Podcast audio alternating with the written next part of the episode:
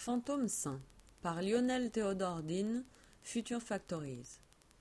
Dans Fantôme sain, des modifications numériques ont été apportées à la fameuse chaise Louis Fantôme de Philippe Stark.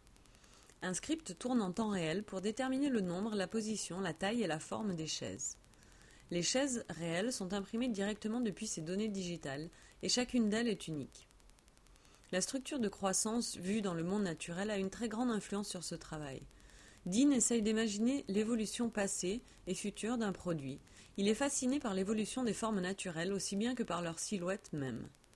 Plutôt que d'imiter la nature directement, il s'efforce de créer la faune et la flore d'un environnement extraterrestre.